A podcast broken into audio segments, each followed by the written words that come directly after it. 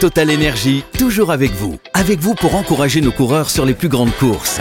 Et avec vous pour vous aider à maîtriser votre consommation d'électricité. Total Énergie, de l'électricité et des services innovants pour prendre la main sur votre consommation. Voir conditions sur totalenergie.fr. L'énergie est notre avenir, économisons-la.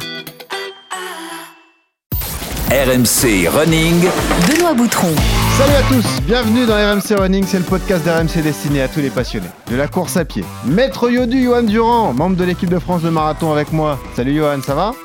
Toujours présent, salut l'équipe, salut Benoît, ça va? C'est vrai, ça, toujours présent. Du premier Toujours au là. dernier Dès jour que tu m'appelles, je réponds. Ouais, c'est ça. C'est vrai, c'est flippant, mais tu es toujours là. Et toi, tu prends jamais de vacances, donc euh, ça, c'est l'avantage pour nous. Je, je sais pas ce que c'est les vacances. Non, mais les coureurs à pied, on sait pas ce que c'est les vacances. Ah ouais, ça c'est vrai. Euh, Toujours sur le front. Bon, c'est une vie que vous avez choisie, hein, tu vas pas te plaindre, mon vieux. hein. C'est vrai, c'est vrai. Bon, Euh, écoute, on remercie tous ceux qui nous ont suivis tout au long de l'été. Les chiffres augmentent. Merci également pour vos nombreux messages d'encouragement. Yodu en reçoit plusieurs par semaine. Et on vous rappelle que si vous voulez nous soutenir, vous n'hésitez pas à laisser des notes et des commentaires sur Apple, Spotify et Deezer notamment. Épisode débrief aujourd'hui, Johan. On va évidemment revenir sur les championnats du monde d'athlétisme qui se sont déroulés la semaine dernière à Budapest. Des championnats compliqués pour l'équipe de France. Une seule médaille pour la délégation tricolore. Quelle leçon doit-on en tirer à un an des Jeux de Paris? Qu'est-ce qui vous a plu? Qu'est-ce qui nous a déçus? Pour en parler avec nous, on aura un champion qui nous a fait vibrer tout de même sur ces championnats. Asdin Abs, finaliste du 1500, euh, sera avec nous. On sera également avec Baptiste. Baptiste de nos amis du TRC. Baptiste est journaliste. Il a passé la semaine à Budapest. Il pourra nous livrer son, son ressenti.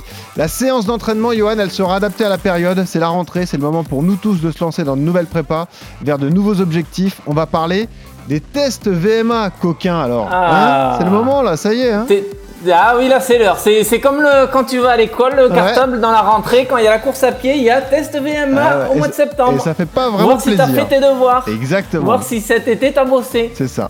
Quels sont les tests les plus efficaces euh, Les conseils pour bien les réaliser Qu'est-ce qu'on doit tirer euh, comme enseignement de, de nos résultats? Et puis attention. Alors là, attention.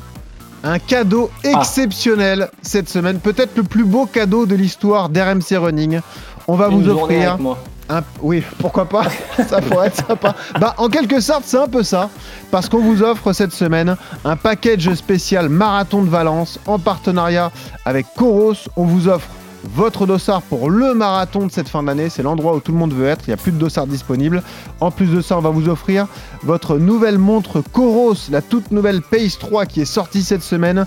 Et nous allons encadrer votre préparation. Vous viendrez dans le podcast euh, nous détailler votre prépa pour vous permettre d'aller chercher un record. Quentin Auberger, le responsable France de Coros, viendra vous expliquer tout ça. On aura un autre bon plan dossard. D'ailleurs, je vous le dis tout de suite. Les 20 km de Paris. RMC et partenaires, vous allez pouvoir gagner votre dossard. Enfilez vos baskets, venez au tableau, on sort le carnet. Le patron Azedinaz qui est en tête devant Alexis Miele. Et c'est qui le patron Azedinaz va l'emporter. Maël Bouillet va faire deuxième. Le retour d'Arthur Gervais de Baptiste Michelet.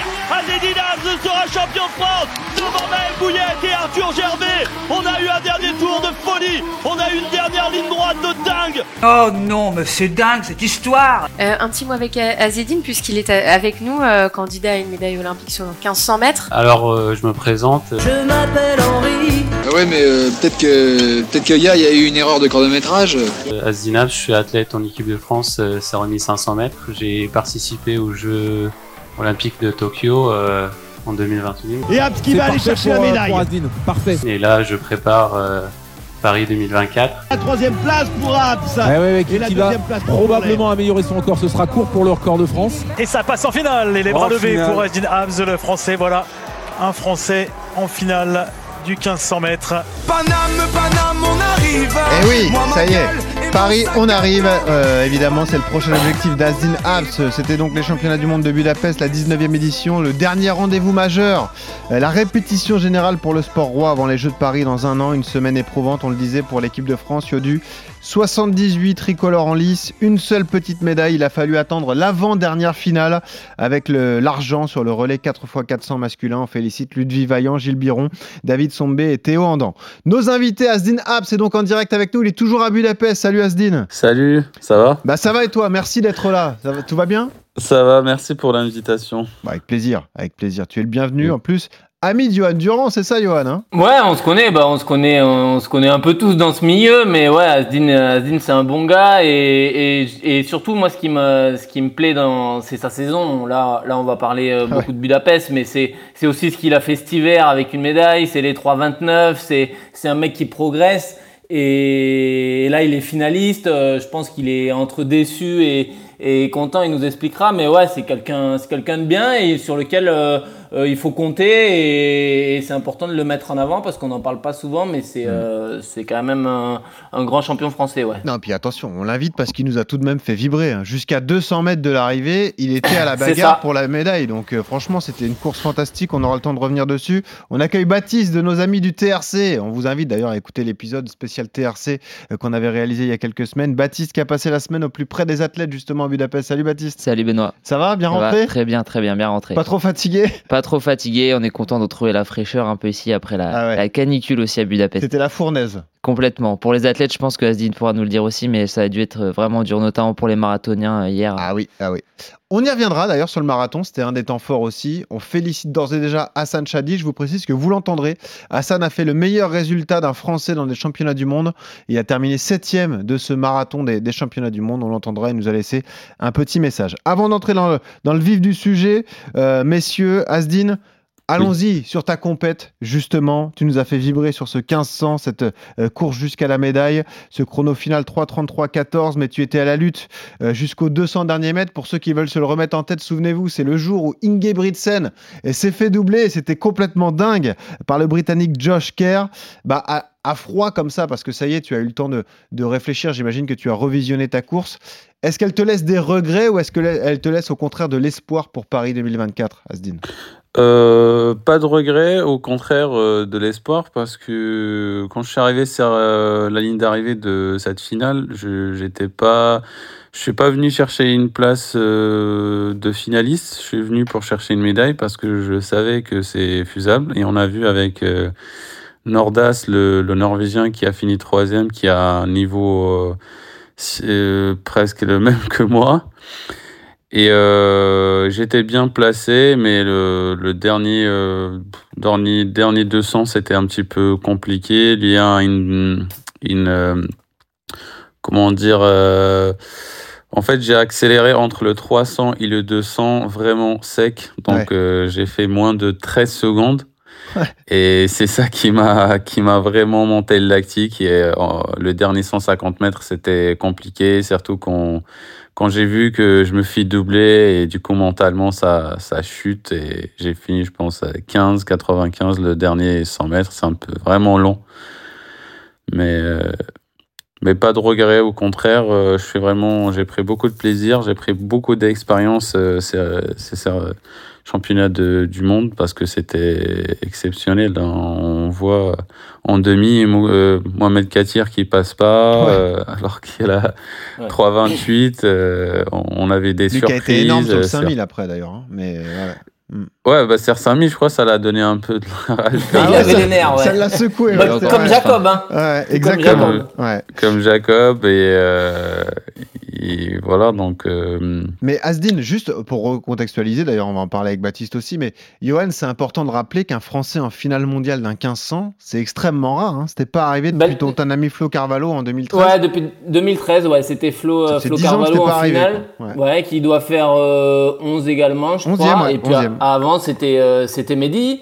Et puis ça remonte, euh, ça remonte aussi. Donc euh, non, non, c'est extrêmement rare. C'est la discipline. bah, le 1500, c'est quand même c'est la discipline des milers. C'est un peu la discipline phare du demi-fond. Et, et le niveau mondial, il est, il est monstrueux et ouvert à la fois. Parce que quand tu vois que c'est Josker et comme il a dit, Nordas qui fait 3 euh, c'est tout le monde, euh, euh, pas tout le monde peut gagner, mais c'est, c'est, il l'a dit hein, sur le 1500. En gros, en fait, c'est simple. T'as une balle dans ton barillet et il faut savoir la mettre au bon moment.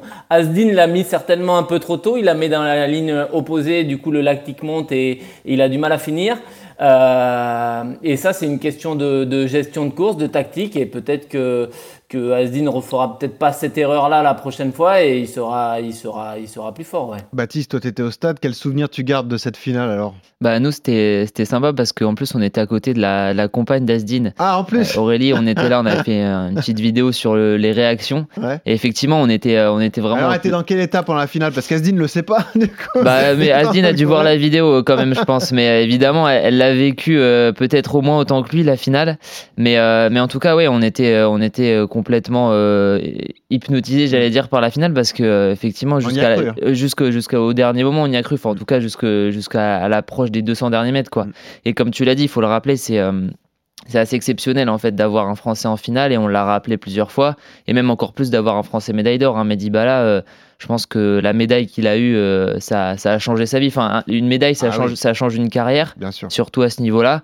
Et donc, ce qu'a fait effectivement Asdin, c'est déjà en soi exceptionnel. Il faut rappeler aussi effectivement la densité euh, qu'il y a à ce niveau-là sur le demi-fond. On l'a vu aussi sur 800 mètres, hein. c'était vraiment quelque chose de, de très dense avec sur les demi-finales un niveau très relevé, plusieurs Enfin, il y avait 17 coureurs sur 800 mètres qui ont couru en moins de 1,45 hein, sur les demi-finales, hein, ce, qui est, ce, qui démontre un petit peu le niveau qu'il y a à la fois sur le 15 mais aussi sur le 8. Ouais, voilà, donc ce sont des, disciplines très rudes, très difficiles. Asdin, on t'a vu ensuite sur le plateau de nos confrères de, France Télé, donc tu as euh, évacué un peu ta déception, puis on t'a vu craquer ensuite auprès de ton entraîneur. C'était quoi? C'était la pression qui s'envolait? C'était un peu de déception? C'était euh, euh, surtout la fatigue? Voilà, c'était le moment de décompresser, ce moment-là, Asdin?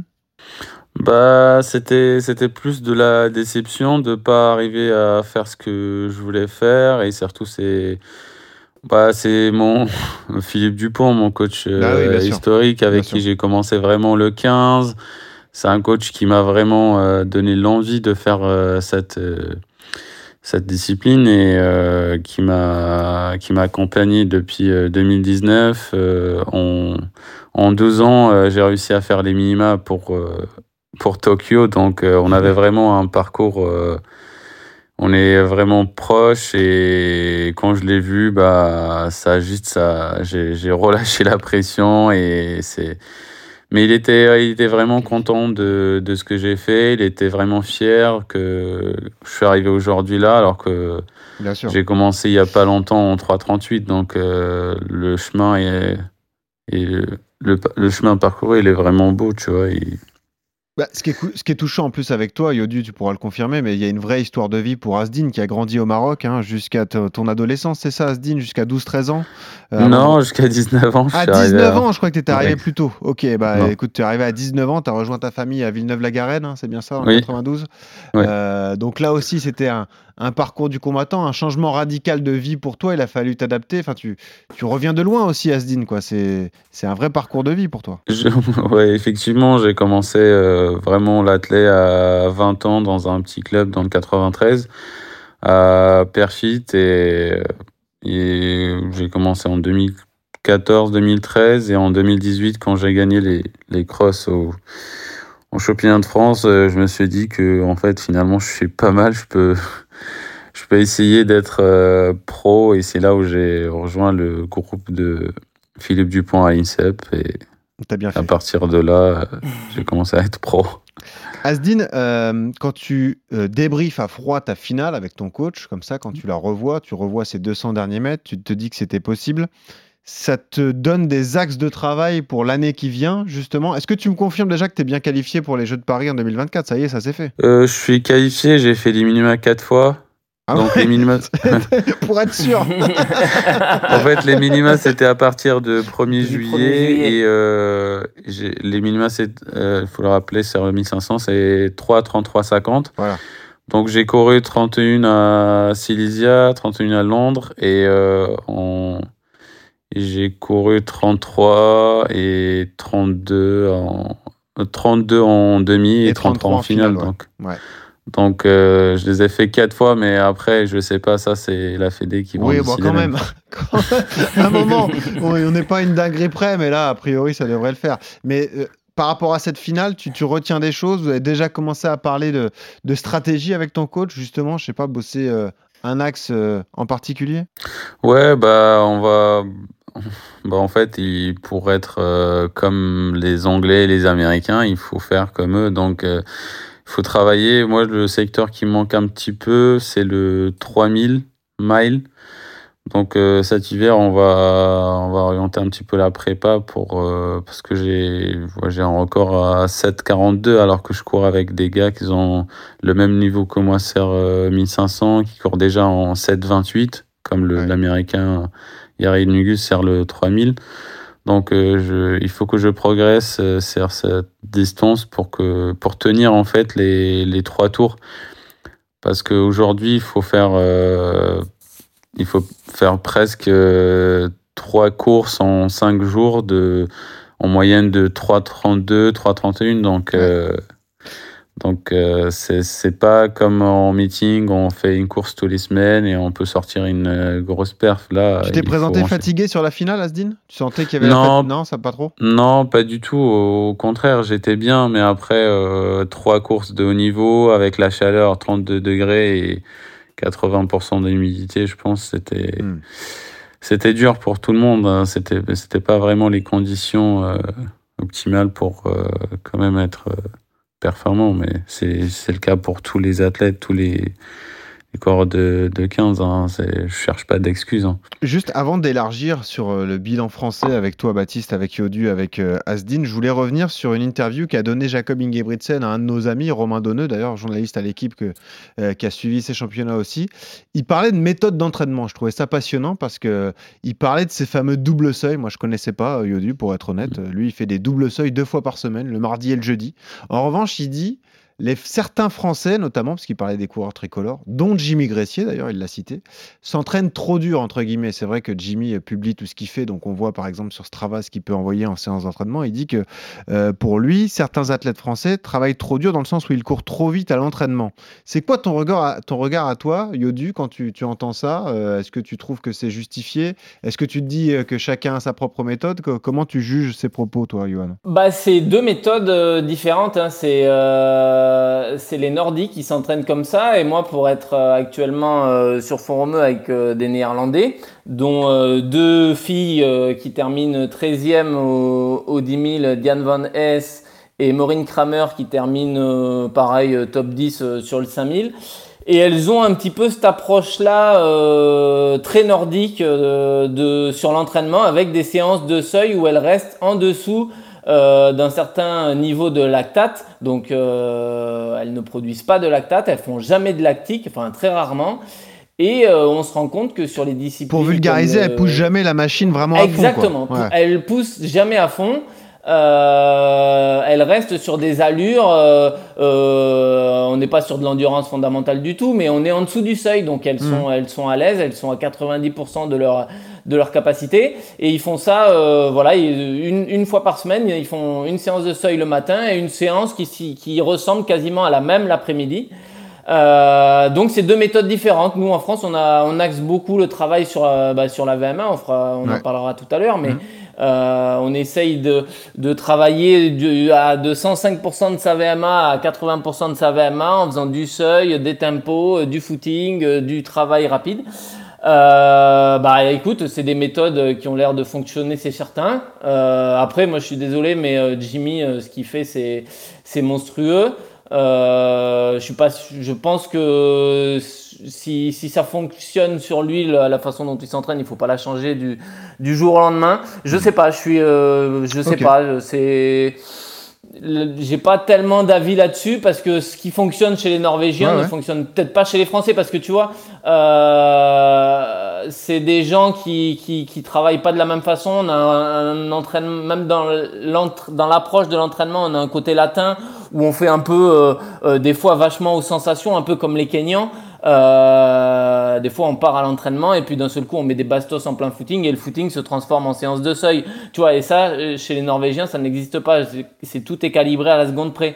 Donc, est-ce que l'entraînement norvégien correspondrait pour des pour des coureurs kenyans ou des coureurs comme nous qui sommes plus à l'instinct? Je sais pas. Asdin, tu as un avis là-dessus sur la méthode nordique comme ça? Qu'est-ce que tu en penses toi? Bah, je pense euh, c'est une bonne méthode en fait. Il n'y a pas de bonne ou mauvaise en vrai. Euh, je pense qu'il faut faire les deux. C'est euh, moi je essaye avec euh, mes deux coachs de, de, faire un petit peu les deux, mais pas vraiment d'être faire les mêmes trucs que Jacob ou faire ou faire comme faire que de l'entraînement à la française, mais on essaye de faire les deux et prendre les, les bonnes choses dans la méthode nordique et la méthode française. Tu vas pas tout copier sur lui jusqu'au tatouage, a priori. Non, tu vas non, mais après, moi, j'ai non, mais après, j'ai vu, euh, il y a plein d'athlètes français euh, qui maintenant copient un petit peu l'entraînement de, de, Jacob parce qu'ils ont vu que ça marche. Ah mais je pense pas que juste parce qu'on va faire la même entraînement qu'on va avoir les mêmes euh, résultats. Hein, donc.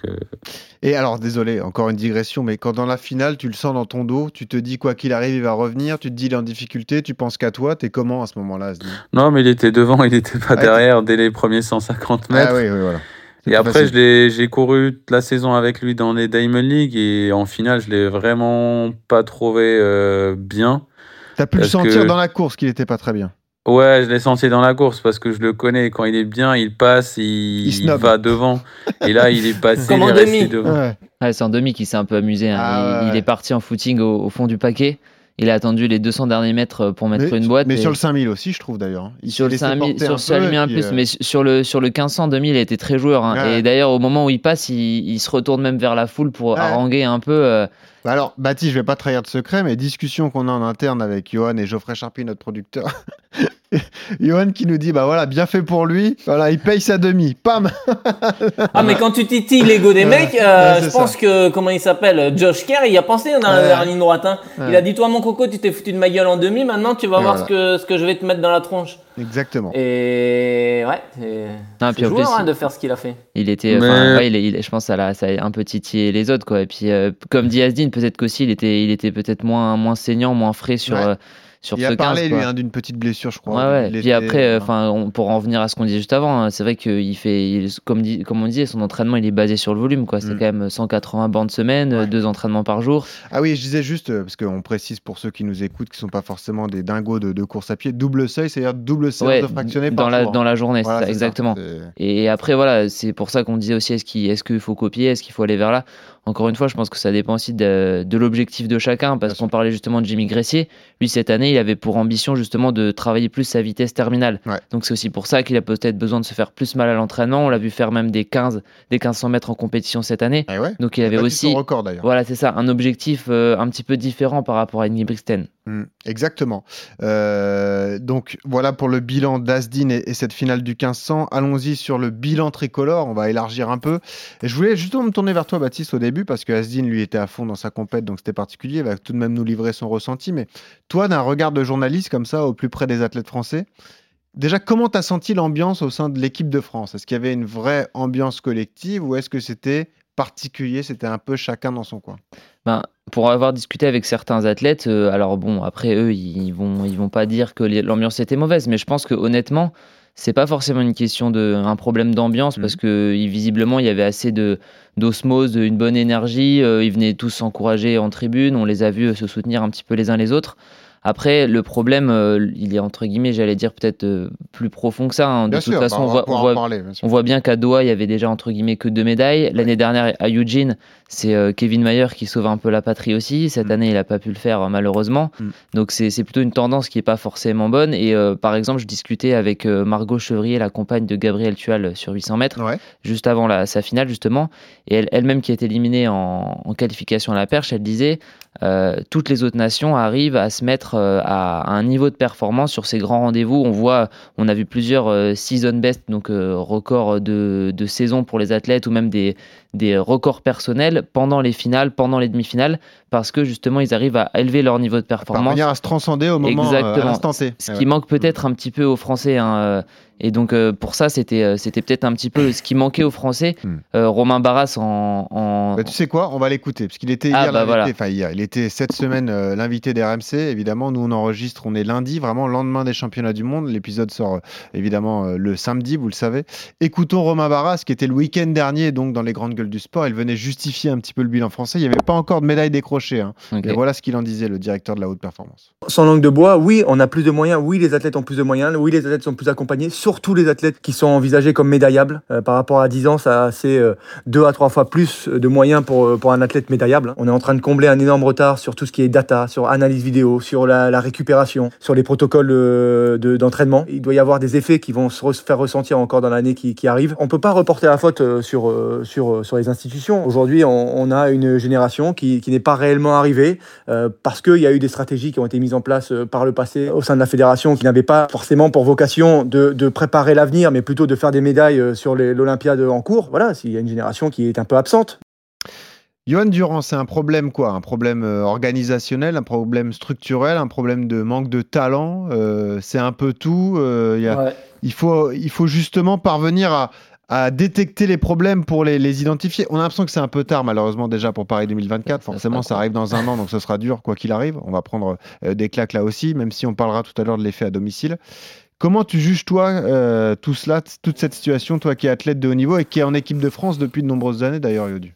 Bah moi je pense qu'il y a, un peu de tout. Hein. Euh, il y a des athlètes qui n'ont pas réussi à se transcender hein, parce que malheureusement euh, Romain Barras l'a dit hier soir, il y a un tiers des athlètes qui ont augmenté leur place euh, en termes de, qui sont arrivés avec un certain niveau en place au ranking ou en termes de finalistes et qui ont augmenté leur place et donc deux tiers des athlètes français qui ont, qui ont reculé.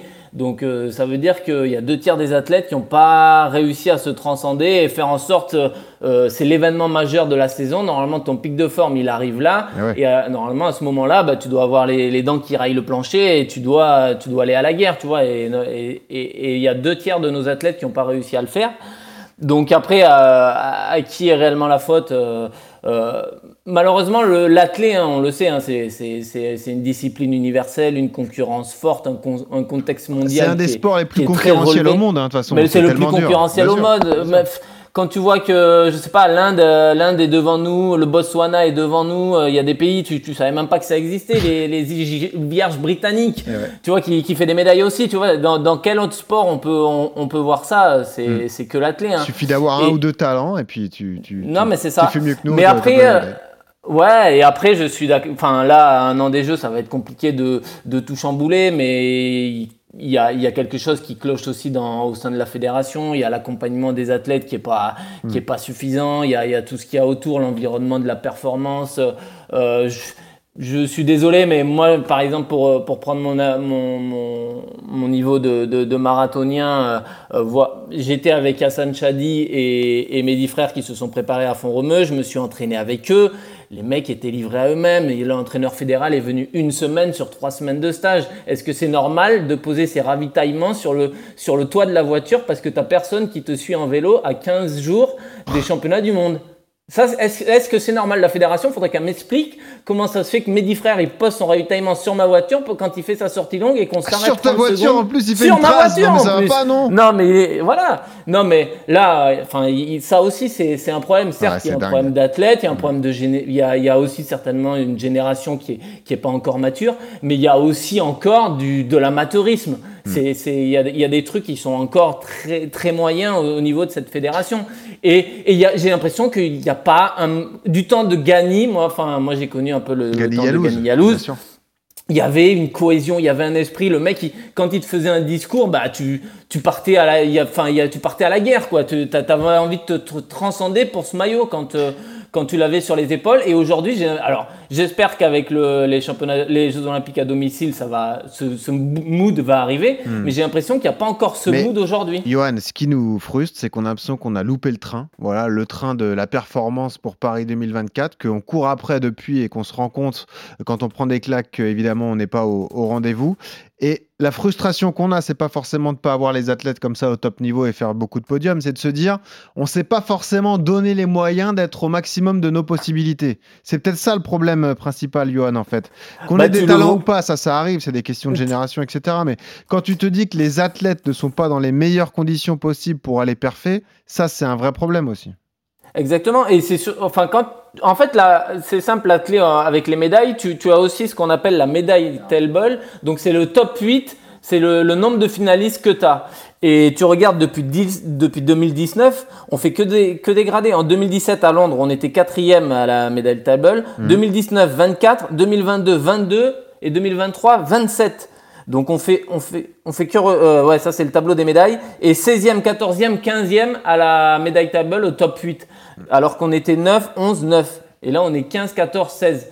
Donc, on fait que reculer depuis 3 ans. Depuis 2019, 2021, 2023, on recule et on n'a pas su inverser la tendance. Donc là, il reste un an pour inverser tout ça. Quoi. Ça va pas être simple. Hein. Écoutez d'ailleurs une reine du sprint français, Christine Aron, qui était elle aussi à Budapest la semaine dernière. Tu l'as peut-être croisée, Baptiste d'ailleurs. On l'a vu dans les couloirs. Bah voilà, elle, était aussi au micro de nos confrères de France Télé. Elle avait un peu ce même constat. Oui, les athlètes ne sont pas forcément au rendez-vous, mais c'est pas uniquement de leur faute.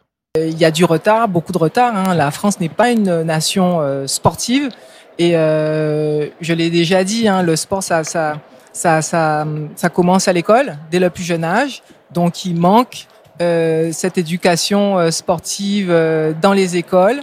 C'est bien d'envoyer des kits pour faire 30 minutes d'activité, mais les enseignants ne sont pas formés pour ça. Donc, il y a aussi une formation à faire pour les enseignants pour que après il y ait une passerelle entre les, euh, les écoles et les, les associations sportives. D'ailleurs, qu'on doit peut-être aussi euh, aider un peu plus, hein, parce qu'il y a des bénévoles qui sont présents, qui font le job, mais euh, il n'y a pas assez de moyens. C'est normal aussi que la ministre euh, convoque le président de la fédération des Giro, parce qu'elle est aussi, c'est dans son rôle de politique. Hein. Et puis je pense qu'André Giraud lui expliquera comment ça fonctionne dans l'athlétisme et peut-être euh, mettre en avant justement tout ce qu'il a mis en place ces dernières années. Les convocations, c'est bien, mais c'est pas ce qui fait aller plus vite sur la piste, hein, malheureusement. Asdine, quel est ton regard à toi, justement, sur toute cette situation? Euh, euh, J'imagine que tu es déçu, comme nous tous, évidemment, mais toi qui es dedans, qui est un athlète de l'équipe de France, qui était présent à Budapest, comment tu vois tout cela alors? Bah, Moi, je rejoins un petit peu Yann Durand de ce qu'il a dit, en fait. c'est pas bah, à Doha, on a fait deux médailles. Euh, l'année dernière, une médaille. Cette année, une médaille. Donc, on n'était toujours pas une nation. Genre, c'est pas comme il y a deux ans, on gagnait six médailles ou, ou dix et aujourd'hui une. Hein. C'est pas. Je pense qu'il faut changer, euh, comme elle a dit euh, Christian, il faut changer déjà le, la base. Donc, les, les, les plus jeunes, c'est d'accompagner les talents qu'on a partout en France. Mais à un moment à un moment, les athlètes qui ont des talents, ils arrêtent parce qu'ils ne sont pas suivis ou ils ne sont pas aidés et ils arrêtent parce qu'ils doivent assurer un, avenir professionnel à côté et ils vont vers les études et c'est comme ça on perd des talents et c'est comme ça on perd des médailles, à mon avis si à chaque prépa tu refais une carrosserie de voiture, forcément tu en as un peu ras-le-bol euh, qu'on pose, euh, pose, la gourde sur ton, sur ton, capot. sur ma voiture. C'est ça le problème. Euh, est-ce que vous y croyez les gars, Baptiste, Asdin, Johan, à l'effet domicile, l'effet Paris 2024, se transcender le jour J chez soi comme ça devant sa famille? Est-ce que ça on peut y croire ou est-ce que là aussi on se, on se ment un peu? Toi Baptiste, ton, ton regard là-dessus à ton avis? Bah, je pense ça que peut compter? ça peut compter évidemment. Après, ça double tranchant. Il faut aussi voir que des fois, ça peut peut-être un peu inhiber certains athlètes d'avoir une pression trop forte sur les épaules. Hein. Les, les, les, petites euh, stars de l'athlétisme aussi qu'on attend et qui ont un petit peu répondu présent. On parle à Sacha, on, peut penser à Sacha Zoya sur ça fait 110 partie des motifs d'espoir. Ouais. Voilà, il, fait quand même une finale, il fait son record personnel sur la demi, euh, il fait sixième, il fait sa première finale mondiale. On a même à la perche hein, Thibaut Collet qui, fait, qui fait cinquième, qui fait une jolie place. On a quand même euh, hier soir le, 4x400 qui a sauvé un petit peu. Mm. En, tout, euh, tout début de, mondial, on avait aussi le 4x400 chez les mixtes qui rate la médaille à, à pas grand chose. Donc il y a des motifs d'espoir. Il peut y avoir effectivement cet effet JO. Après, euh, voilà, faut, faut pas se leurrer. Hein. Les autres nations, euh, même si ça sera pas à domicile, elles seront ça Reste des Jeux Olympiques. Ça reste des Jeux Olympiques. Euh, on voit la Grande-Bretagne qui a su se préparer encore là pour ces mondiaux. Hein. Elle mm. fait quand même 10 médailles. Nous, c'est plutôt une nation à laquelle on devrait se comparer hein, en termes de moyens, de, population. eux, ils ont eu un, vrai effet pour 2012, effet JO, parce qu'il y avait une vraie politique. Et ils surfent encore dessus, peut-être. Exactement, mm. exactement. Donc, peut-être que nous, l'effet JO, il sera plus après. On peut espérer qu'il sera. Bah, déjà, s'il arrive après, ça sera un héritage et tant mieux. Ça sera déjà un héritage. Mais l'année mm. prochaine, on verra déjà ce que ça peut donner. Yodu, ouais. Ouais, non, mais je pense que ça peut être, c'est double tranchant, mais moi j'ai envie d'y croire parce que c'est vrai que euh, le côté euh, domicile, euh, tu, sens que malgré tout, c'est pas non plus si catastrophique qu'on veut le, on veut le dire. Il a, bien résumé avec les athlètes. On a, on a des, coureurs de 110 et on a, on a Thibaut Collet, on a, on a quand même un petit réservoir sympa. On a les coureurs de 8 Tu peux rajouter Alice Fino qui nous a bien régalé. Tu peux rajouter les mecs du 800 qui peuvent Il y a quelque chose, tu vois. C'est pas, on n'est pas vraiment, euh, c'est pas le désert de Gobi. Hein, c'est Hmm. Ça reste moyen, mais c'est pas, c'est pas perdu. Et je pense qu'avec un an de plus, en, prenant conscience, il faut qu'on prenne conscience qu'on est très en retard et qu'il reste qu'un an, et en mettant les bouchées doubles et l'effet domicile, euh, ça peut peut-être marcher. Ça, peut, ça, ça, peut, ça peut marcher, ça peut créer. Euh, tu sais, on ne demande pas grand-chose. Hein, trois, trois médailles au jeu, ça serait déjà un, un très bon résultat. Et après, c'est surtout des top 8 qu'il faut aller chercher pour, pour montrer qu'on est une nation forte de l'athlète. Et des finales, Yodu, des Français en finale déjà. C'est ça, des finales, des top tout au long des Jeux Olympiques. Ça. Évidemment. Asdine, il y a un effet domicile qui peut compter. Tu y crois, toi tu, Ça va apporter quelque chose à, toi sur le, le 1500, justement, le fait d'être au, Stade de France devant ton public? Bah, effectivement, euh, ça aide et ça aide certainement et comme, euh, comme a dit Baptiste, donc ça aide les athlètes qui sont vraiment à la porte de la médaille, comme euh, Thibaut, comme, euh, qui sont et comme Sacha et tout, pour aller chercher une médaille. Parce que là, ils ont fini 5e, 6e, il reste un an de préparation, plus, plus l'effet d'être à domicile, bah, ça peut pousser pour aller chercher une médaille. Et même les autres, hein, parce que. Kevin Mayer ira au bout de son décathlon parce qu'il sera transcendé. Euh, on, euh, franchement, le, les hurdlers, le 110 mètres haies, on a une telle densité qu'on peut quand même espérer quelque chose. sur 800, sur 8 aussi, euh, trois athlètes de, Bien sûr. Euh, parce que mine de rien, à ces athlètes-là, parce qu'ils sont assez jeunes, hein, on pense euh, notamment à Benjamin Robert et Gabriel Tual. Yanis Méziane euh, et Yanis aussi, hein, aussi, qui a été très bon, qui super, très jeune. Hein. Super saison. Très jeune d'ailleurs. Il, il, a fait les Europes cette année chez les jeunes. là, c'était ses premiers rendez-vous et ça passe à rien de passer en finale. Hein. Ouais, mais ça, ça, se joue au centième. Quoi. Eux, tu vois, eux, limite, on se dit, bah c'est pas si grave parce que eux là là ils prennent une claque ils sont déçus mais eux ils ont un peu l'avenir devant eux et puis eux, eux l'effet Paris ça pourra compter tu vois. Donc euh, à la rigueur eux on a un vrai espoir autour d'eux tu vois. Sacha Zoya c'est un peu la même situation. ça fait des années qu'on l'attend il a tout pété en junior. Là on, on, attend des confirmations en senior ça tombe là tardivement mais au moins ça tombe. Ça arrive c'est ça ouais bien sûr. il y a quand même des, des motifs euh, rassurants. Dans un instant on fera le point quand même global ce que vous avez aimé sur ces championnats du monde les athlètes que vous retenez. Il y a eu des perfs incroyables. On peut penser à Noah Lives d'ailleurs qui a fait un, triplé magnifique. On voulait juste rendre hommage, parce que c'est notre spécialité dans RMC Running, à Hassan Chadi, c'est notre ami en plus, il est déjà venu euh, participer à RMC Running. On l'a dit, septième place sur le marathon. C'était lors de la dernière journée, c'est la meilleure paire française sur un marathon des championnats du monde. Il était à l'aéroport, il a été enquiquiné par notre ami Geoffrey Charpie, il nous a fait des notes vocales. Euh, Hassan Chadi, voilà, vous pouvez l'écouter. Salut Benoît, salut Johan, salut RMC Running. oui, ma performance euh, m'a un peu impressionné parce que l'année dernière j'ai fait 17ème et là le fait de faire 7ème c'est vraiment euh, un grand pas en avant. Et euh, surtout ouais, à 500 mètres de la ligne d'arrivée je ne savais pas trop mon classement. Et c'est vraiment à l'arrivée où j'ai vu qu'il n'y avait pas beaucoup de monde qui était sur l'air d'arrivée justement. Il y avait les trois premiers avec leur drapeau. Et là j'ai vite senti que j'avais fait finaliste. Et ensuite, euh, j'ai avancé un peu et puis j'ai demandé euh, aux personnes qui étaient en tribune qui m'ont confirmé que j'étais septième. Donc euh, voilà, j'étais assez impressionné et surtout très content. Et sur la deuxième heure, je savais que j'allais garder ce rythme. Je sentais que j'avais des bonnes sensations, que je pouvais garder ce rythme et que voilà, les, les gars allaient sans doute craquer après le 35e kilomètre.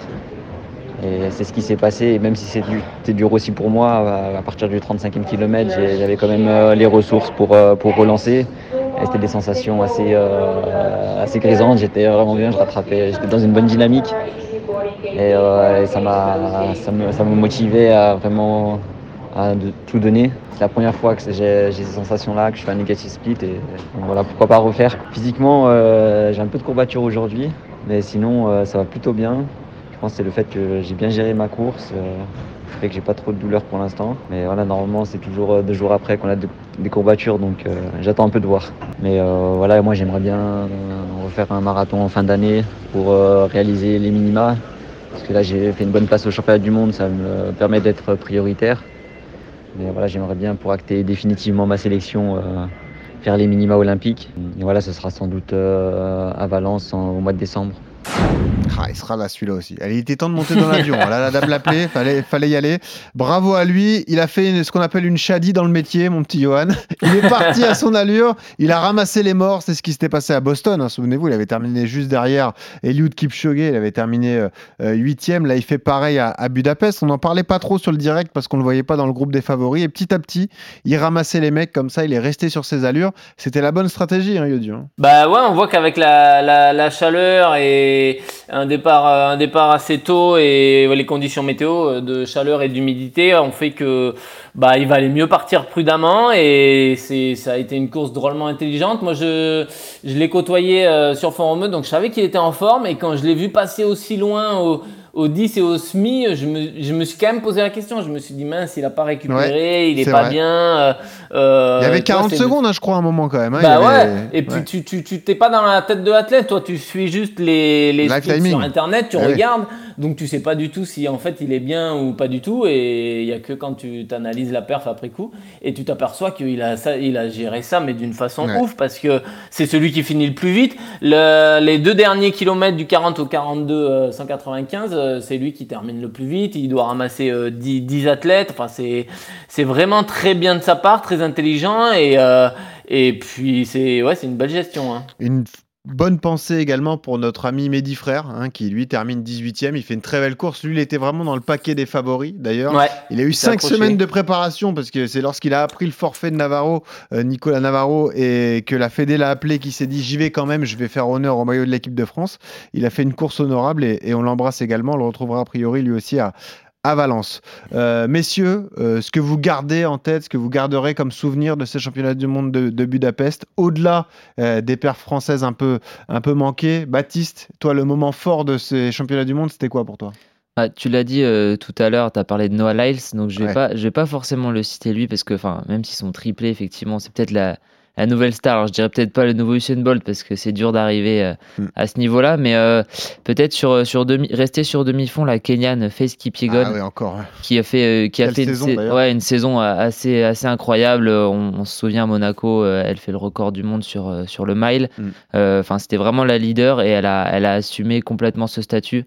Sur 1500 mètres et sur 5000 mètres, elle a fait le doublé.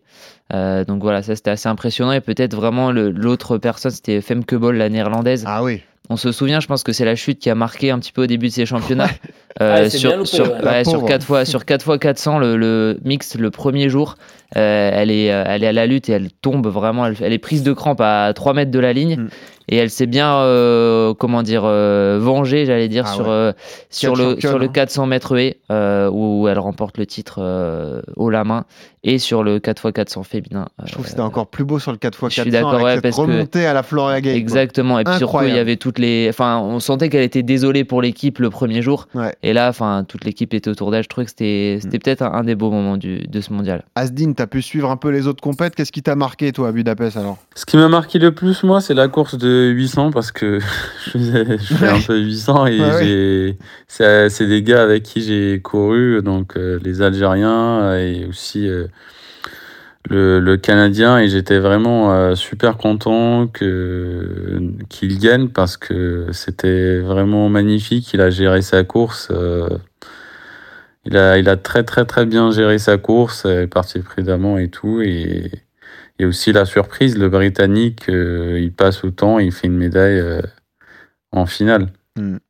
Moi, je retiendrai le 3000 steeple aussi, hein, le Marocain qui confirme euh, El Bakali quand même. quel coureur quel champion lui aussi. Euh, il a résisté comme ça encore une fois. Et, et d'ailleurs, je crois pas d'athlète africain, enfin pas d'athlète euh, d'Afrique de l'Est sur le podium. C'était dingue d'ailleurs. bien sûr. Et puis il a assumé. Et puis le, dernier tour, enfin, ah, le dernier tour dans un 3000 steeple, réussir à courir un dernier 400 euh, à cette allure-là avec des barrières, c'est assez fou. C'est dingue. Yodu, tu retiens quoi toi? Bah, j'y étais pas, mais j'avais l'impression qu'il y avait une bonne ambiance, non? Que c'était des beaux, des beaux championnats du monde. Mm. Euh, avec beaucoup de, de, de, public et en termes d'ambiance, c'était quand même assez ouf. Alors je sais pas, Asdin et, et s'ils peuvent me confirmer ça, mais ça avait l'air plutôt sympa. Et ce que je retiens, ouais, c'est un peu les têtes d'affiche qui sont qui sont un peu de retour. Tu vois, on est un sport euh, euh, mineur et des mecs comme Duplantis, euh, Tambéry à la hauteur, euh, euh Bristen ou ou Lyle sur le 100 mètres. voilà, c'est des mecs qu'il nous faut et c'est des mecs qui, qui font le show et, et c'est bien que que ces têtes d'affiche là soient soit, soit là pour mettre notre sport un peu en avant. Ouais. Je te verrais bien faire euh, le style Tambéry, ça tirait bien, mon vieux. La barbe d'un côté. Je vais me couper la moitié des cheveux, plutôt. ouais. moitié, de la crête. Tu vois, tout le côté gauche de la crête rasé. Oh pourquoi pas. Et puis on embrasse Jimmy Gressy évidemment. Belle, belle finale du 5000, c'était là aussi un, un, bon moment. Bah Yann, Jimmy. Ah, Yann aussi, bien sûr. Il y a, y a des motifs. Yann Schrub, évidemment. Premier européen. Ah oui, euh, sur il rêvé, Yann Schrub, avec sa, sa, son poulet sur la tête. Quel bonheur, Yann Schrub. Non, non, il y a des motifs de satisfaction quand même en fait, pour le, malgré tout. Hein. Allez, restez là tous les trois, on passe à la séance. RMC. La séance. Vas-y, hein, Asdine aussi, si t'as des conseils, parce que là. C'est la période, mon petit Yodu, on le disait, les enfants retournent à l'école, quel bonheur. on reprend le boulot et on se fixe de nouveaux objectifs, c'est la rentrée des défis sportifs. Parlons donc de l'importance d'évaluer son niveau avant de se lancer dans une prépa, ces fameux tests VMA. VMA. Déjà, est-ce que c'est indispensable pour tout type de coureur, qu'on soit euh, débutant, confirmé, euh, très haut niveau? Est-ce que tout le monde le fait, ça, les tests VMA, Yodu? Ah bah oui, mais même, euh, même dans les sports co, hein, euh, je me rappelle, euh, moi qui, qui, qui, qui, viens du foot, je me rappelle qu'on faisait du, le test de, du demi-Cooper ou du Cooper autour des terrains de foot en, en début de saison. Donc c'est quelque chose. En fait, si tu veux, cette la VMA, cette vitesse maximale aérobie, un peu c'est ta carte, c'est la carte d'identité du coureur. C'est-à-dire que normalement, euh, tu devrais pas demander le record perso du mec, tu devrais lui demander c'est quoi ta VMA, tu vois. C'est et quand il te dit ta, sa VMA, euh, tu, tu, tu sais à qui t'as affaire. C'est c'est quelque chose, c'est c'est euh, hmm. ouais c'est c'est une euh, ça va permettre de, une carte de visite ouais ça va permettre d'établir et de mesurer en gros ta progression et établir surtout un plan d'entraînement avec des objectifs qui pour le coup sont affinés au plus juste et réaliste à partir de, de cette. Euh, de, de, une fois que tu as déterminé ta VMA, eh ben, l'entraîneur, c'est ultra facile de déterminer ensuite un plan d'entraînement. Ouais. C'est quoi ta VMA, Asdin? Alors, euh, ma VMA, c'est 23, 23 km à l'heure. C'est quoi ta VMA, Baptiste Moi, c'est 20. C'est quoi ta VMA, Yodu euh, bah, C'est aux alentours de 23 aussi, comme Asdin. Ouais. ouais, bon, vous saoulez là, tous. et toi, toi, c'est quoi ta VMA Moi, j'angoisse. Moi, j'angoisse. On le saura la semaine prochaine parce que là, on enregistre lundi. Sachez que demain, j'ai un test Cooper de 12 minutes. Donc, euh, je suis pas, je suis pas encore. Je suis pas. Je suis déjà angoissé. T'es déjà angoissé. J'aurais pas mon ami Charles en plus du TRC pour me liévrer. Donc, t'imagines, ça va être plus dur que, que prévu. Euh, donc, rappelle-nous quelle distance on parcourt pour faire un test VMA. Il y en a plusieurs proposés. Il y a le fameux Cooper le 12 minutes, il y a le demi-Cooper le 6 minutes. Comment déjà on choisit son test et comment on définit l'allure euh, que l'on va euh, adopter justement pour effectuer ce test, Yodu? Bah, comment quel, test choisir? Ça va aussi dépendre de, de si tu as quelqu'un, euh, si tu si es inscrit au sein d'un club parce que par exemple le test Vameval ou le test Luc Léger euh, ça demande du matériel il faut une bande son il faut des plots il faut être euh, autour d'une piste euh, d'athlée et mettre des plots tous les 50 mètres avec une bande son et en gros ce sont des tests progressifs. Le test Luc Léger c'est un test où on augmente d'un kilomètre heure toutes les deux minutes. Et le test Vameval c'est 0,5 km heure toutes les minutes et une fois que tu arrives au bout, euh, que tu peux plus euh, suivre, euh, tu n'es plus au niveau du bip, au niveau des plots, le test, le test se termine. Mais ça, c'est des tests qui sont quand même assez compliqués à mettre en place, sauf dans les clubs. sinon, voilà, c'est simple, c'est le, le demi-cooper, donc là, c'est 6 minutes à fond. Et, et puis le, le, test du Cooper, là on est sur 12 minutes. comment démarrer? Bah, Le truc c'est que c'est une vraie séance de travail. Donc c'est-à-dire qu'en pratique, il faut, faut, faire un échauffement classique. Il faut aller sur une piste d'athlée pour vraiment avoir euh, les points les plus justes, euh, se mettre un peu en mode compétition, bien boire, euh, manger trois heures avant l'effort, forcer vraiment, c'est une vraie séance, donc ça va vraiment déterminer votre, votre plan d'entraînement pour plus tard. Donc on arrive frais, on arrive frais et disponible. Ouais, c'est ça, c'est, il faut arriver frais et disponible, c'est une, une c'est pas une compétition, mais, mais tu vois, c'est, il faut se mettre un peu en mode compétition parce que c'est quelque chose qui va vraiment être très important tout au long de la saison on va en placer un en début de saison et généralement, vu qu'on va progresser ensuite, on peut en replacer un six mois après pour, pour l'affiner. Mais c'est quelque chose qui, qui, doit être vraiment pris au sérieux. Et pour moi, les plus simples à mettre en place, malgré tout, ouais, ça reste le, le Cooper ou le demi-Cooper. Ouais. Comment tu choisis entre le Cooper ou le demi-Cooper? Je rappelle, c'est 6 minutes à fond le demi-Cooper, c'est 12 minutes à fond le Cooper. Hein. Ouais, bah moi j'ai envie de, plutôt de, tester sur un. Pourquoi je t'ai mis un, Cooper entier C'est que c'est 12 minutes d'effort et que comme tu vas quand même préparer euh, euh, un marathon, euh, c'est intéressant de voir un peu ta résistance sur, sur 12 minutes. je pense qu'on a, on a quand même un résultat qui est au plus juste. Après, quelle allure partir C'est ça qui est difficile. C'est quand, tu estimes ta VMA par rapport à toi, on sait par exemple que tu vaux 2h50 euh, bientôt 2h48 au marathon. Donc on peut euh, estimer un peu ta, VMA.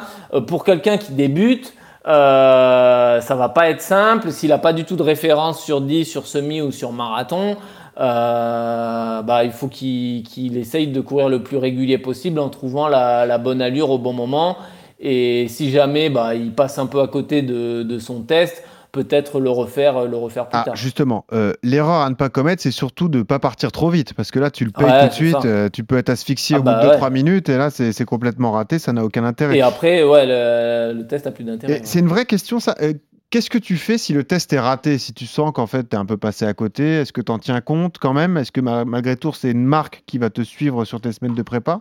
Ou est-ce qu'au contraire, tu tu, retentes l'expérience un peu plus tard? Comment, comment ça se passe alors? Tu peux, tu peux le retenter plus tard, mais après, tu, tu, vas vite le voir si le test est raté euh, sur tes séances de, de travail. C'est-à-dire que, par exemple, euh, on sait qu'une séance test de, de 10 x 400, généralement, les 10 x 400 mètres, euh, ils sont courus à, à presque 100% de la VMA. Euh, après, ça tout dépend de la récup que tu mets en place. Mais euh, voilà, si, si, tu sens que quand tu fais tes, tes 10 x 400 à 100% de VMA, tu es toujours euh, 4-5 secondes plus rapide que ce que tu devrais l'être, ça veut dire que ton test il était biaisé et que ce jour-là, tu n'étais pas bien. Hmm. Et dans ce cas-là, bah, tu, tu ajustes ensuite en fonction des séances et euh, tu, tu as, as, le test terrain aussi euh, plus tard. quoi.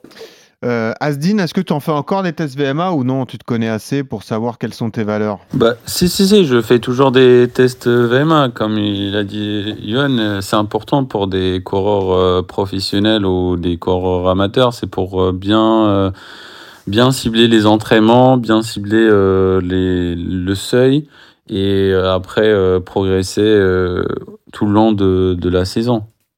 T'es coureur toi aussi Baptiste T'en fais régulièrement? Tu fais quelle distance d'ailleurs? Alors moi, je fais plutôt du 800 mètres. D'accord. Euh, voilà. Euh, effectivement, et comme, euh, comme ils l'ont dit, Asdin et, Johan, c'est important en début de saison pour après effectivement ajuster, dire sur une séance on court à tel pourcentage de VMA et mmh. au moins on sait à quelle allure on court.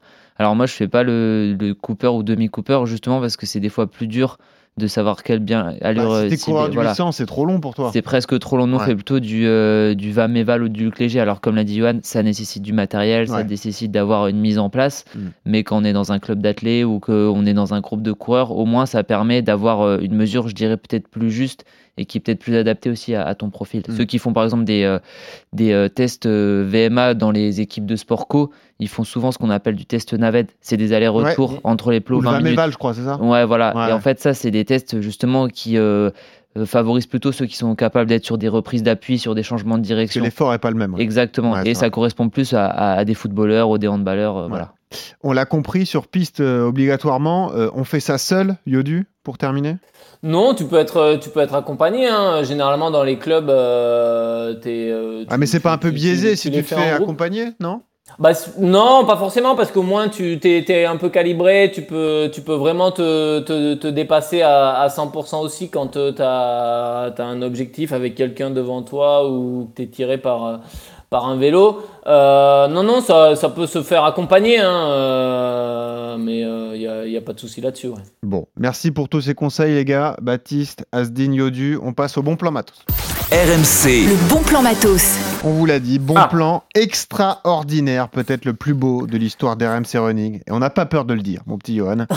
Un package pour le marathon de Valence. The place to be, vous l'avez entendu, il y aura Johan Durand. il y aura Mehdi Frère, il y aura Hassan Chadi, il y aura Nicolas Navarro, il y aura toutes les stars de l'athlé. Ce sera un rendez-vous majeur pour les marathoniens de l'équipe de France, hommes ou femmes d'ailleurs, une terre de record, une ville qui vibre pour la course à pied. C'est le 3 décembre. Il n'y a plus de dossard disponible, c'est sur liste d'attente désormais, mais le package magnifique qu'on vous offre, c'est votre dossard grâce à Coros, qui est partenaire officiel du Marathon de Valence. On accueille le responsable France, un ami d'RMC Running, Quentin Auberger. Salut Quentin. Salut Benoît, salut Yann. T'es là toi. Hein. Quel cadeau tu nous offres à la rentrée, merci quand même, c'est beau ça. Hein ah, t'as déjà fait toute la présentation, là, j'ai plus rien à dire. si, si, si.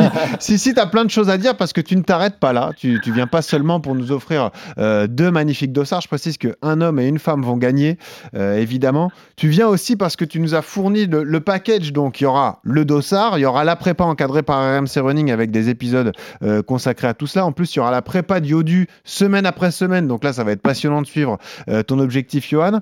Mais en plus de ça, il y a votre nouvelle pépite, la Coro Space 3, qui sort cette semaine d'ailleurs, hein, Quentin, qui est sortie au moment de l'épisode d'ailleurs. Effectivement, c'est un package qui reflète bien ce que, ce que Coros veut offrir, puisque à la fois on devient partenaire cette année du semi-marathon et du marathon de Valence. Euh, à la fois, euh, on lance cette nouvelle montre, la, la Coro Space 3, qui est lancée euh, demain, quand on enregistre le mardi 29 août à 15h, donc il sera déjà lancé quand l'épisode passera. Euh, et puis à la fois, euh, ça reflète bien ce qu'on veut proposer, puisque on, vend pas seulement des produits, mais on vend aussi une solution d'entraînement complète avec derrière une plateforme qu'on appelle le Training Hub, qui permet de se préparer euh, à sa course, à son 10 km, son marathon, son trail ou d'autres courses, et qui permet aussi à des entraîneurs à distance de euh, regarder ce qu'on a fait, programmer des entraînements. Euh, et donc, notamment, Johan pourra piloter à distance euh, les entraînements de, des, athlètes qui, qui, courront le marathon. vous allez bouffer de la côte, ça, va vous apprendre. Ah, Exceptionnel. Et tu t'arrêtes pas là d'ailleurs, hein. évidemment, Quentin, tu nous proposes la Pace 3, un t-shirt, une casquette, un mug peut-être même. Ah On sera équipé Coros de la tête aux pieds. Euh, c'est magnifique euh, tout ça. Parle-nous un peu de cette Pace 3 parce que donc on, l'a dit, euh, tout est secret pour l'instant autour de cette montre. On n'en sait pas grand-chose au moment où on enregistre. Qu'est-ce qu'elle a de particulier cette montre, Quentin alors? Effectivement, alors le lancement a été annoncé. Il y a eu euh, un, teaser qui a été diffusé avec avec certaines euh, énigmes, des, petits logos qui, qui laissent penser euh, quelles fonctionnalités vont être ajoutées. la, la Pace 3 va succéder à la Pace 2 qui est la montre la plus vendue de Coro. C'est la montre qui est faite pour pour tout coureur, donc sur piste, en cross, sur route, en triathlon, en duathlon. Et, et, donc qui est la montre euh, qui est à, à 199 euros euh, et qui est la plus vendue puisqu'elle est la plus accessible et, sur un marché qui est, le plus gros par rapport au trail et à l'ultra sur lequel on est aussi présent. Euh, et donc, euh, Coros lance, des montres tous les 3 à 4 ans. Et en fait, quand Coros lance des montres, c'est pas pour apporter une nouveauté en logiciel, puisque ça, on le fait avec des mises à jour. Et on l'a fait récemment sur la PS2 en ajoutant le, le, suivi d'itinéraire, mais c'est parce qu'il y a des vrais progrès en termes, euh, matériels. Donc euh, des euh, meilleurs capteurs GPS, des meilleurs capteurs de fréquence cardiaque, des, des, progrès en termes d'autonomie. Donc toutes les performances sont, sont augmentées et puis on y rajoute aussi de nouvelles fonctionnalités. Et voilà. Donc, euh, bah, déjà, signalons que Yodu est un athlète Coros. Tu cours avec, toi, Johan. Euh, exact. Euh, c'est une montre hyper fiable. En tout cas, quand on veut faire de la perf et, et avoir des données exactes, tu en es très satisfait d'ailleurs. Tu me l'as déjà dit. Hein. Ouais, non, non, c'est ça. Ouais, c'est c'est tout ce qu'il faut pour, euh, euh pour pouvoir perfer sur les sur les, les, longues distances comme les courtes distances. Parce que moi, ce que j'aime chez elle, c'est sa, sa légèreté au poignet et, et son autonomie. L'autonomie est ouf. je la recharge quasiment pas. Donc des fois, je me demande si je m'entraîne vraiment. parce que c'est vrai que tu, je la recharge euh, très peu. Et après, non, ce qui est vraiment intéressant chez Coros, ouais, c'est plutôt aussi le tout ce qu'il y a de le suivi euh, avec le training hub, comme il a dit là. Euh, tu, as accès à toutes tes données et c'est ultra intuitif, euh, très très bien fait. Et, euh, et ça, pour le coup, ouais, c'est vraiment, c'est vraiment chouette. Ouais. C'est un petit plus, quoi. Dis-moi, Quentin, euh, on est avec Asdin Apps, notre euh, meilleur français du, 1500. Lui, il s'entraîne avec un chrono autour du cou euh, tout au long de l'année. ça, ne te dirait pas de sponsoriser Asdin Pourquoi pas? Parce que bon, il y a peut-être une opportunité. bon, pourquoi pas On vous met en relation ou pas, bah, Quentin? C'est exactement la raison pour laquelle, pour l'instant, on travaille plutôt avec des marathoniens. C'est parce qu'ils ont une utilisation un peu plus poussée des montres et des métriques qu'il y a derrière. Ouais, il fait du kilomètre quand même. Mais, mais on, peut y venir, effectivement, ils font des kilomètres. Ils s'entraînent beaucoup sur piste avec des chronos. Et donc, euh, on a commencé par le marathon, puisque les, les, les... avant ça, on n'avait pas d'équipe de coureurs sur route. Donc, on s'est dit, bah, pour créer notre équipe de coureurs sur route, on va commencer par des marathoniens notamment Johan. Mhm. Euh, mais voilà, on est une jeune marque encore et on, y vient progressivement. Bon, Asdin, le premier pas est fait. On, se charge du reste. ok, Asdin Ça marche. bon, alors, précision importante. Vous l'avez compris, cadeau exceptionnel. On va encadrer vos prépas. Vous ferez partie de l'aventure RMC Running. On sera tous présents à Valence. On pourra d'ailleurs organiser une grande rencontre tous ensemble. Ce sera l'objectif de l'année de Yodu, hein, qui vise toujours les, les Jeux Olympiques et qui tentera les minima olympiques sur marathon. Donc là, ça va être complètement dingue ce week-end du 3 décembre. Je préfère préciser tout de suite, là on s'adresse plutôt à des coureurs confirmés, qui connaissent la distance du marathon, qui ont pour objectif euh, d'aller battre un nouveau record.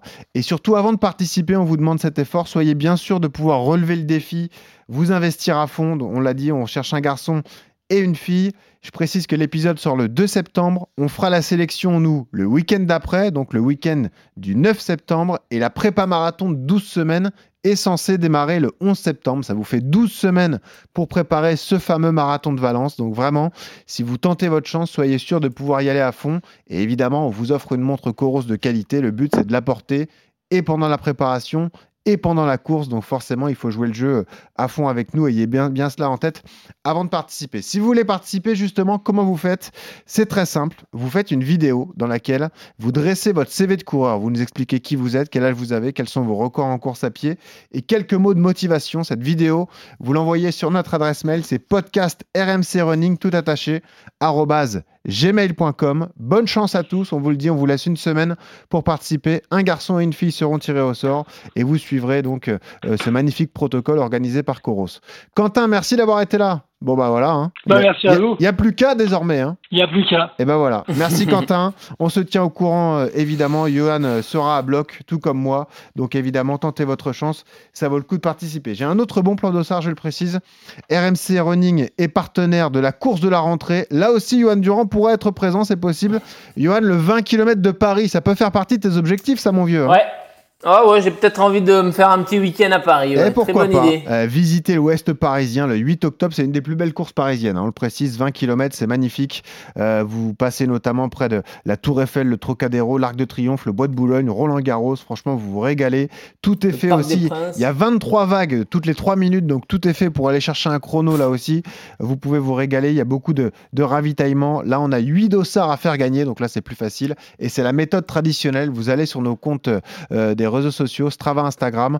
Évidemment, vous laissez votre adresse mail en commentaire et il y aura un tirage au sort d'effectuer. Voilà, l'épisode était complet. Merci à tous. Merci Baptiste d'être venu. Merci à toi. À bientôt dans RMC Running. On salue toute l'équipe du TRC, évidemment nos amis.